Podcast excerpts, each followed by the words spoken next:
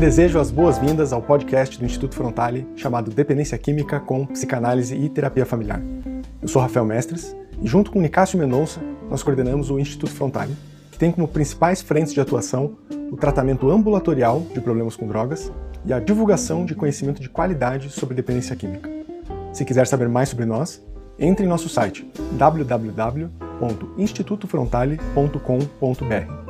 Lá você vai encontrar textos que escrevemos com muita dedicação sobre o assunto, assim como os cursos que criamos para capacitar familiares e profissionais.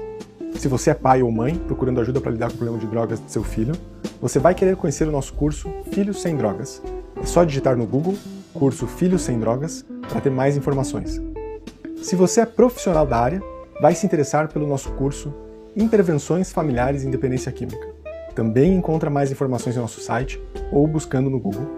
E por último, temos um grupo de WhatsApp onde compartilhamos novos episódios desse podcast, assim como textos e reflexões sobre o tratamento da dependência química. Se quiser participar, é só entrar em contato pelo nosso site que te enviamos o link. É muito bom ter você aqui com a gente e espero que aproveite este episódio.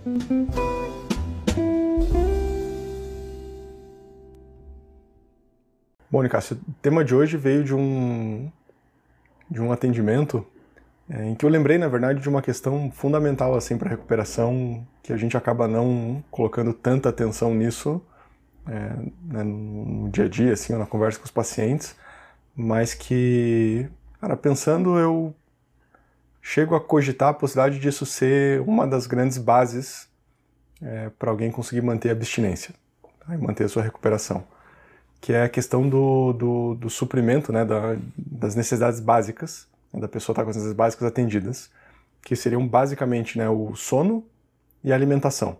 Então, o quão importante é para a manutenção da abstinência a pessoa conseguir manter uma regularidade de sono, né, uma higiene de sono, uma qualidade de sono, e manter uma alimentação é, satisfatória também, né, de, de, de, qualidade, assim, tanto no nível de, de quão saudável ela é, quanto, né, o quanto a pessoa se nutre com aquilo mesmo, né, tem um, fica, fica satisfatório, né, sem períodos de, de, de só comer porcaria, ou ficar com fome, ou né, tá mal nutrido. Então eu queria saber assim, o que você pensa sobre isso, como é que você vê esse tema num primeiro momento, assim, quando a gente fala ou relembra isso, que é uma coisa que a gente já conversou em algum né, um período anterior. Eu acho que me ocorrem algumas, algumas questões, assim, eu acho que a, a primeira delas, é, eu fiquei bastante curioso de entender um pouco melhor o contexto que te fez evocar isso, assim, é, mas eu acho que daí dois, duas associações que me vêm. A primeira delas é quando a gente vai ver lá em psicologia a pirâmide de Maslow das necessidades básicas, né? Então, a pirâmide de Maslow é um, é um conceito que a gente vê em psicologia que fala que nós, como seres humanos, precisamos ter as necessidades básicas atendidas em primeiro lugar para depois poder ter outras necessidades, como realização, autorrealização e questões de uma ordem superior, no caso, né? De a gente poder buscar isso. E aí, nessa perspectiva, é, entrariam vários elementos, né? O sono, a alimentação, a segurança, a estabilidade, questões de base. Né?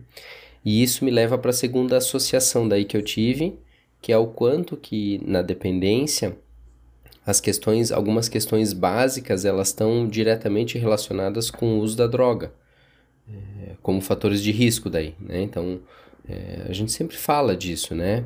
É, sono, fome, frio e cansaço, né? Sono, fome, frio e cansaço, são essas quatro. Então, são quatro questões básicas que são fatores de risco muito grandes num processo inicial de tratamento, na fase Sede inicial. entraria aí também? Sede? Eu fico pensando, né, pra quem, pra, pra, pra, pra quem tem problema com álcool, com bebida, ou mesmo com cocaína que não pode beber, assim, aquela associação que a pessoa está com sede, né? Imagina uma cerveja, imagina um, né, alguma bebida. Quando eu tô com uma pessoa que tem uma questão com álcool aqui, é muito comum que eu, que eu trabalhe com essa pessoa que hum, estratégias às vezes básicas quando a pessoa vai sair para um evento social, né? Então, algumas estratégias básicas assim, é, por exemplo, se alimentar antes de sair, preferencialmente um alimento calórico, porque o álcool ele é calórico, né? Então, se a pessoa né, ingere algo calórico antes, isso dá uma saciada assim no organismo, às vezes até alguma coisa como fritura, doce, né, é, algo calórico. E uma outra coisa que é bastante comum nas orientações aqui, que eu faço para as pessoas, é que quando vai para uma situação de contexto social, isso no início do tratamento, né? Na fase inicial, assim, da desintoxicação, os primeiros 20, 30 dias, assim. Que a pessoa vá para um contexto social, via de regra, com alguma uma bebida, assim, água com gás, ou tomar água, né? Então, assim, ter, ter essa estratégia, assim, sempre ter alguma coisa de comida próximo. Eu lembro alguns contextos, assim, de orientação de pessoas que estavam tentando a desintoxicação inicial, tentando parar de beber, e a gente montando estratégias desse tipo, assim. Então, ah, qual é o horário que você sai do escritório, por exemplo? Então, como é que a gente monta uma estratégia para que você possa se alimentar antes de sair? Então, faz um lanche antes de sair do trabalho, porque daí sai do trabalho, tá indo para casa, não tá indo com fome, né? Tentar, era uma pessoa, né, gostava de água com gás, então assim, sempre tem uma água com gás com você. Então, talvez nessa perspectiva, a sede, sim, eu nunca tinha pensado na sede como essa questão da sede do beber, né? Mas sim na questão da saciedade de uma forma geral, né? Uhum. Então eu acho que essas estratégias elas são muito importantes na fase inicial do tratamento, né? Eu me vejo muitas vezes nesse primeiro momento do tratamento, é, que eu definiria como talvez os primeiros 15 dias principalmente, é, dando muita atenção para coisa de organização de rotina, né? Então mapear o dia, programar o dia, horários, rotina, o que faz, o que deixa de fazer, alimentação, sono, organização. Eu me vejo dando bastante atenção para isso nessa fase inicial, né? Que daí é uma estratégia diferente de pessoas que de repente vêm para um tratamento pós-internamento, né? Daí isso já não tem mais tanto um peso de relevância. Né? Daí já é uma realidade um pouco diferente. A pessoa já vem passando essa fase da desintoxicação inicial. Eu vejo que isso tem uma importância muito grande na fase da desintoxicação inicial, e isso tem um peso e uma importância grande também quando a pessoa está em algum movimento de risco de recaída. Daí esses elementos de risco eles aparecem assim. A pessoa está começando a desorganizar o sono, ou está tendo dificuldade, está com uma rotina muito desregrada. Assim, opa, né? É um momento às vezes de, de retomar a atenção, assim. Então essas são as duas associações que me ocorrem. Se for pensar numa clínica, num período de internação, o que a clínica faz é isso. É isso. Ela põe tudo em ordem, né? Deixa bem, bem regradinho, né? Sono regulado, às vezes através de medicação, mas tem os horários também da clínica uhum. que são cumpridos, alimentação. Então uhum. é muito valorizado isso nesse primeiro período. E eu não sei, mas me ocorre também que muitas vezes acontece de, acho que os movimentos de recaída depois que a pessoa sai da clínica, de, um, de uma internação, é, eles começam por essa desorganização de rotina né? Você fala, puxa, começa a mudar o horário de sono, começa né, a mudar o horário de alimentação, não, eventualmente não comer com a família mais, né, começa com pequenas transgressões né, ou, ou, modificações que vão, né, muitas vezes estão associadas ao movimento de recaída, porque no fundo são é, elementos que foram desorganizados pela dependência. A pessoa normalmente, né, o sono fica totalmente desregrado, a alimentação né? não, não tem valor ou fica desregrada também, enfim. Essa questão da rotina, né?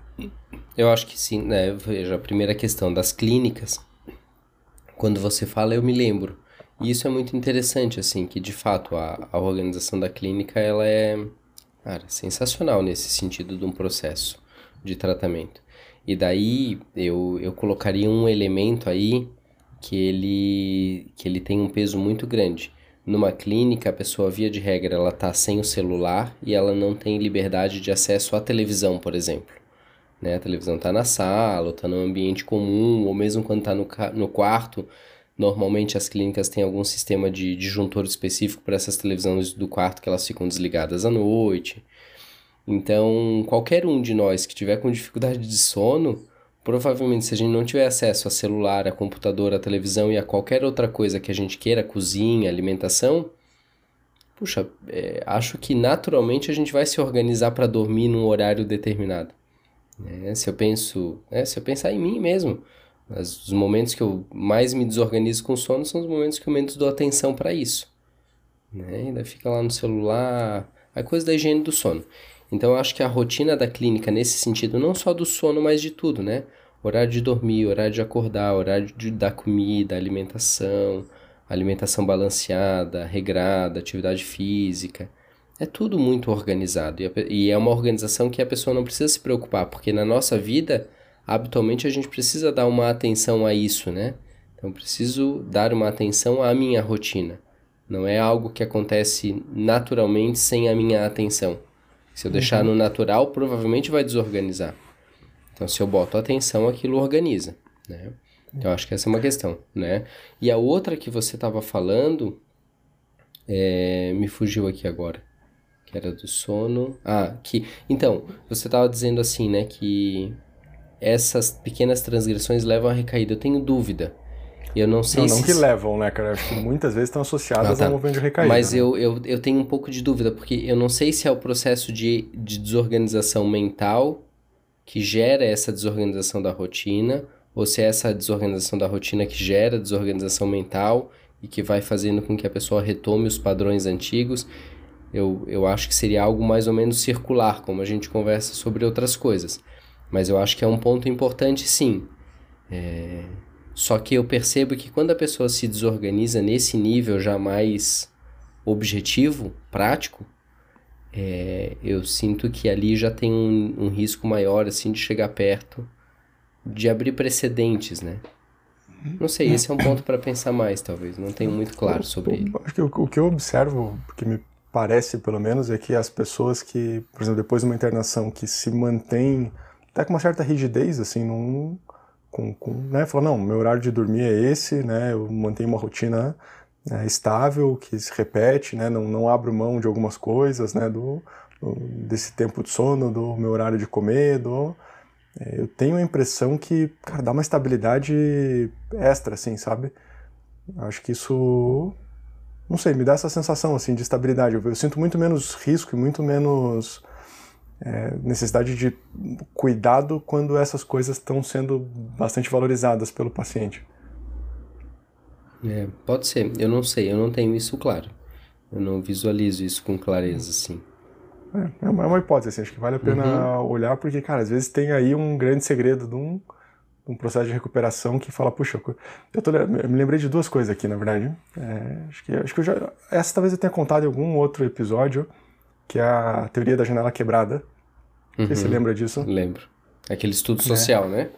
Isso, bem brevemente, assim, para quem não ouviu em outro episódio, né, que o experimento é o seguinte, deixam dois carros abandonados em dois bairros diferentes nos Estados Unidos, lá um bairro pobre e um bairro rico, e o carro do bairro pobre é depredado e o do bairro rico fica intacto. E aí vem, né, puxa, não, mas é a criminalidade associada à pobreza e tal, não sei o quê. E aí fazem uma segunda fase do experimento, né, para confirmar isso ou ver se uma variável mudaria o resultado. Colocam os dois carros, só que os dois com a janela quebrada. E nessa segunda fase do experimento, os dois carros são depredados igualmente, tanto no bairro pobre quanto no bairro rico. E, e, e daí né, chega-se à conclusão de que a primeira transgressão, no caso, alguém quebrou a janela, né, no, no experimento foram os experimentadores, mas alguém ter quebrado a janela abre precedente para que todas as outras transgressões é, sejam cometidas, aí, independente da, da, do nível socioeconômico do bairro em que foi, né, foi, foi feito o experimento. E eles tentam aplicar isso né, numa estação bastante perigosa do metrô de Nova York, assim, onde tinha os índices de criminalidade mais altos. É, e como que eles aplicam isso? Falam assim, ó, em vez de a gente combater né, os crimes graves que acontecem nesse, nessa estação de metrô, a gente vai começar a, a, a fiscalizar as pequenas transgressões.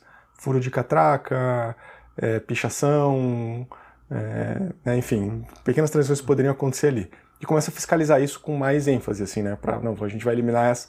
E com esse movimento conseguiram transformar completamente esse índice de criminalidade dessa estação. É, e aí que foi essa aplicação da teoria da janela quebrada, que é você combater as pequenas transgressões né, e que naturalmente por isso você evita as grandes transgressões. Uhum. Então eu lembrei desse experimento e acho que tem um pouco a ver assim, né, a pessoa não se permitir pequenas transgressões em coisas aparentemente insignificantes. Eu acho que isso deve dar uma, uma segurança de recuperação. Então, veja, isso faz sentido com a concepção, aquele conceito dos pensamentos permissivos, que num processo de recaída a gente sempre identifica a, a, a aparição dos pensamentos permissivos. Então a pessoa ela começa a ter, né, ela começa a ter esses, o que a gente chama de pensamentos permissivos, o que, que são? Ah, eu posso isso, eu mereço aquilo, agora eu já estou bem, quem sabe só isso não tem problema, né? Eu posso ir lá é, comer um sanduíche num local que é um ambiente de risco, eu posso voltar a ver aquela pessoa que eu gostava tanto, mas que era uma pessoa que também fazia uso. Então, esses pensamentos permissivos, de fato, porque daí são as pequenas transgressões no sentido de que vai aumentando, né, o nível de exposição com essa ideia de que eu tô, de que tem um merecimento, de que eu posso, de que agora já não é tão complicado assim, e aí a pessoa vai se expondo cada vez mais a uma situação de risco e, e com certeza, a, a prevalência ou a probabilidade de uma recaída acontecer com, com o aumento dos pensamentos permissivos é muito grande. E muitas vezes a gente, inclusive, considera que é como se o lado doente da mente, o aspecto da doença, da dependência, vai, é, de alguma forma, assim, instigando a pessoa a se expor a cada vez a riscos maiores, porque daí a história da ponte, né? Ah, eu não vou direto ao uso, mas eu vou alguma coisa, né? Eu, eu, me permito algum comportamento, alguma atitude que ela não é uma atitude diretamente relacionada ao uso, mas que daí dessa segunda atitude para o uso é um passo muito menor. É, então isso faz muito sentido.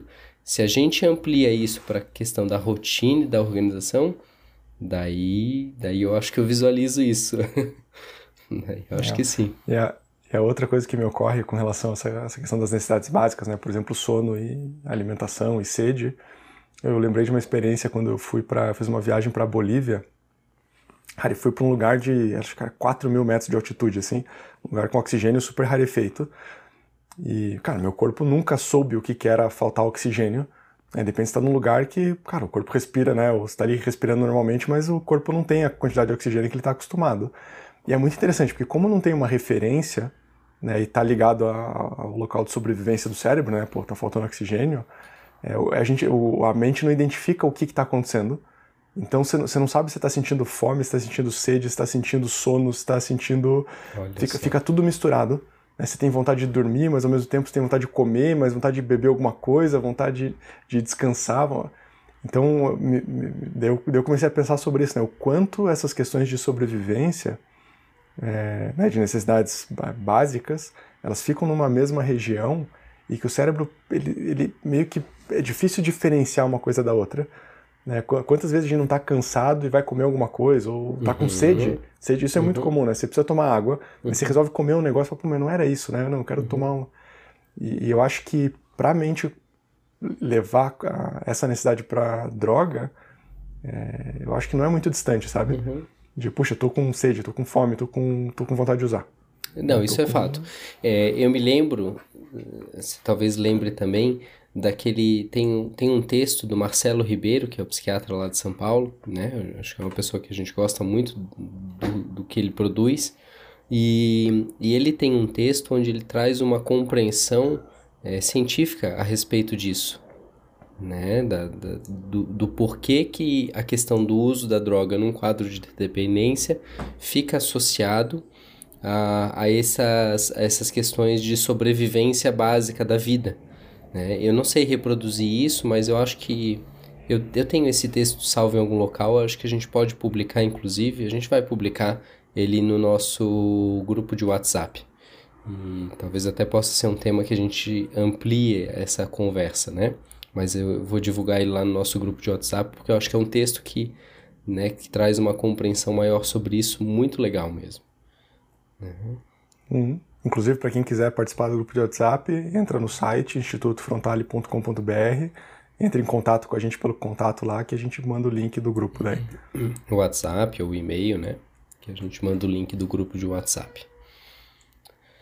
Bacana, muito legal essa, essa, essa esse paralelo né, do sono e da alimentação de fato com a rotina, com a organização e com o processo de abstinência como um todo. Né? Talvez algo em que vale a pena investir para a manutenção da abstinência. Né? Com certeza. Puxa, às vezes a gente subvaloriza uma coisa que pode ser que tenha mais relevância e realmente dê mais consistência do que uhum. normalmente as pessoas imaginariam para manter a abstinência. Uhum. Com certeza. Maravilha, então. Então, Um abraço. até o nosso próximo encontro. Um abraço. Até.